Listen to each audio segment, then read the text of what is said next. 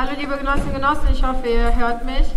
Ähm, mein Name ist Dastan, ich bin aus Mannheim von der kurdischen Jugend und ich freue mich erstmal, dass wir ähm, trotz sehr kaltem und regnerischem Wetter es geschafft haben, uns zu versammeln, weil ähm, immer wieder kommt man in diesen Tagen in Situationen, wo man auf der einen Seite sehr verzweifelt ist, sehr traurig ist aber man immer wieder merkt, wie viel es eigentlich möglich ist und wie viele Kämpfe gerade abgehen, wie viele Leute sich mit uns solidarisieren, ähm, wie viele Netzwerke gerade geschaffen werden. Also erstmal würde ich anfangen mit einem Aufruf, der halt eben klar macht, ähm, die internationale Solidarität zeigt sich gerade. Und auch wenn gerade internationale Institutionen, wie eben schon erwähnt, die UN, die NATO, alle möglichen äh, pseudopolitischen NGOs sich wegdrehen oder verleugnen, was gerade passiert, äh, wir als Bürgerinnen und Bürger wir als zivile Kräfte haben ganz klar gezeigt, dass wir zusammenhalten und dass wir alles auf jeden Fall hinkriegen können und dass wir einfach unglaubliche Kräfte haben, von denen wir uns niemals vom System sagen lassen sollten, dass wir diese Kräfte nicht haben. Wir haben mehr Kräfte, als wir es glauben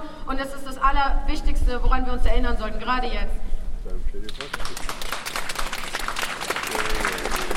Wir sollten auch nicht vergessen, dass die Zeit extrem schnell vergeht. Wenn wir überlegen, vor wenigen Jahren sind wir für Kobani auf die Straße gegangen und Kobani war fast komplett eingenommen. Wir haben grausame Bilder gesehen. Kobani lag in Schutt und Asche.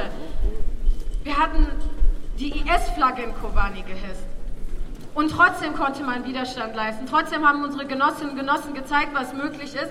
Und an dieser Moral sollten wir uns festhalten. Trotzdem können wir nicht ignorieren, was gerade passiert. 300 Zivilistinnen und Zivilisten wurden bisher getötet und mehr als 200.000 sind gerade in Binnenflucht oder sind gerade auf dem Weg rüber in den Irak zu fliehen. Im Irak haben wir unmögliche Zustände. Wir haben Camps wie das Camp Badarash, wo seit Jahren keine Flüchtende mehr gewesen sind. Deswegen gibt es dort weder Elektri Elektrizität noch Wasser. Es gibt kaum Hilfe. Es ist eine unglaubliche Situation und es ist ähm, äh, quantitativ gesehen sind 60 Prozent derjenigen, die die, äh, die die Grenze überquert haben, Jugendliche. Ein Großteil sind Frauen und junge Menschen unter 18. Das heißt, was wir wirklich nicht vergessen sollten, ist, das ist nicht einfach nur ein Krieg, der gerade passiert. Wir haben hier gerade eine Generation an Kurdinnen und Kurden, die lernen, dass im Auge der internationalen Gesellschaft und der internationalen Gemeinschaft erstens ihr Leben nichts wert ist, ihre Ethnie nicht anerkannt wird, ihre Ethnie kein Teilhaberecht hat, und ihre Zukunft genommen wird. Wir haben Jugendliche, die teilweise jetzt seit Jahren nicht mehr richtig die Schule besuchen konnten am Stück, weil sie jedes Mal von irgendeinem anderen Krieg, vor allem des NATO-Partners Türkei, aufgesucht werden.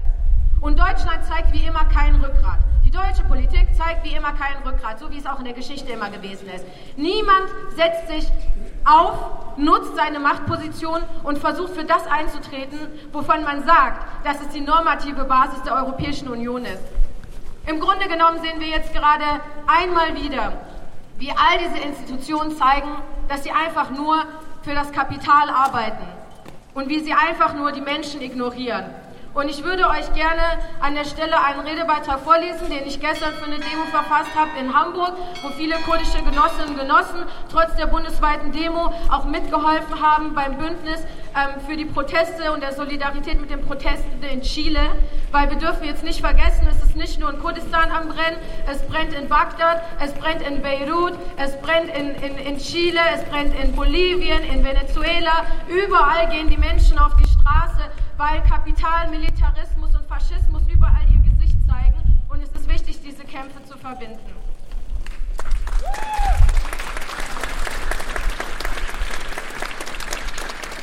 Ja. Chile und Kurdistan, zugegebenermaßen weit voneinander entfernt und nicht unbedingt auf den ersten Blick miteinander verbunden. Die Geschichte des Neoliberalismus hat es aber möglich gemacht möglich gemacht, dass Unterdrückungs- und Ausbeutungsgeschichten in diesen zwei Fällen sehr ähnlich und sehr zeitgleich begonnen haben. Chile und Kurdistan, das sind Geschichten, die uns an die grausame neoliberale Praxis der 80er erinnern. Sie erinnern uns an Thatcher, Reagan, Kohl, den gesamten Haufen an geldgeilen Kriegstreibern, die in dieser Zeit kaum ihre Finger aus irgendeiner Weltregion lassen konnten.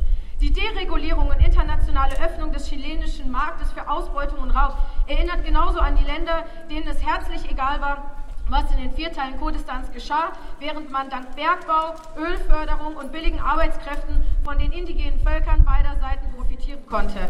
Die 80er Jahre, das waren auch die Zeiten, in denen die lupenreinen Demokratien kein Problem damit hatten, Pinochet oder Saddam Mil Militärdiktaturen von Chile bis in die Türkei zu arbeiten. Die weiter fröhlich verhandelten Ab Handelsabkommen, während die Handelsabkommen beschlossen, während Menschen beider Nationen massenhaft verschwanden, getötet wurden, in Lager gesperrt wurden. Zwangsarbeit, Pogrom, Sklaverei, das sind die Geschichten dieser Zeit. Genau dieselben sind es, die in diesen Tagen versuchen, entweder zu ignorieren, was in Chile und Kurdistan passiert, oder die romantisierend versuchen, diese Kämpfe zu vereinnahmen. All diesen kann man nur sagen, wir sind hier im Jahre 2019 und wir erinnern uns sehr gut an die Geschichte. Wir erinnern uns daran, an eure Handelsverträge und eure Handschläge mit Diktatoren und Henkern. Wir wissen sehr wohl, dass die Verfassung Chiles bis heute dieselbe ist, die unter, unter Pinochet galt. Wir wissen sehr wohl, dass diese Türkei, die ihr unterstützt, weiter dieselbe Verfassung hat. Militarismus und Kapitalismus auf Pergament. Wir erinnern uns an eure Unternehmen, die sich in unsere Gebirgszüge und Jahrtausende alten Böden bohrten. Wir erinnern uns an all den Gewinn, den ihr, uns, den ihr aus uns geschlagen habt. Wir erinnern uns an die Waffen und das Know-how, was ihr an die Diktaturen des Neoliberalismus und des Kapitals gesendet habt, die für euch euren kalten Krieg führen sollten, während der Krieg gegen die arbeitenden Massen schon längst erhitzt war. Wir erinnern uns an die Folterknäste, die nach deutschen Vorbildern gebaut wurden, von Diyarbakir Nummer 5 von Abu Ghraib bis Cuatro Alamos und Londres Nummer 38. Wir hören die Schreie der Gefolterten bis heute und ihre Schreie vereinigen sich nun zu diesem Aufstand, diesem internationalen indigenen Aufstand, der euch eines klar machen sollte. Wir vergessen niemals und wir sind uns darüber bewusst, was passiert, wenn der Widerstand von den Anden bis nach Kandil getragen wird. In diesem Sinne, lasst uns von unserer Geschichte lernen und uns in unserer Vergangenheit, unserem Leid, aber auch unseren Visionen verbinden. Lasst uns in dieser Ver Lasst uns revolutionäre Perspektiven zusammentragen und gemeinsam erkämpfen und verteidigen. Nur das ist unsere Perspektive, um in dieser Welt endlich einen Platz zu haben. Ein Platz jenseits von Ausbeutung, Kapital und Folter. Ein Platz in Frieden, Würde und Freiheit. Liebe Genossinnen und Genossen, von Santiago, Maipú und Vina del Mar bis Kobani, Afrin und Kamishlo sagen wir, O Chile desperto, o Kurdistan desperto, el mundo entero ha despertado. Vigi ber Khadana Kurdistan e Chile, hoch die internationale Solidarität. Bravo!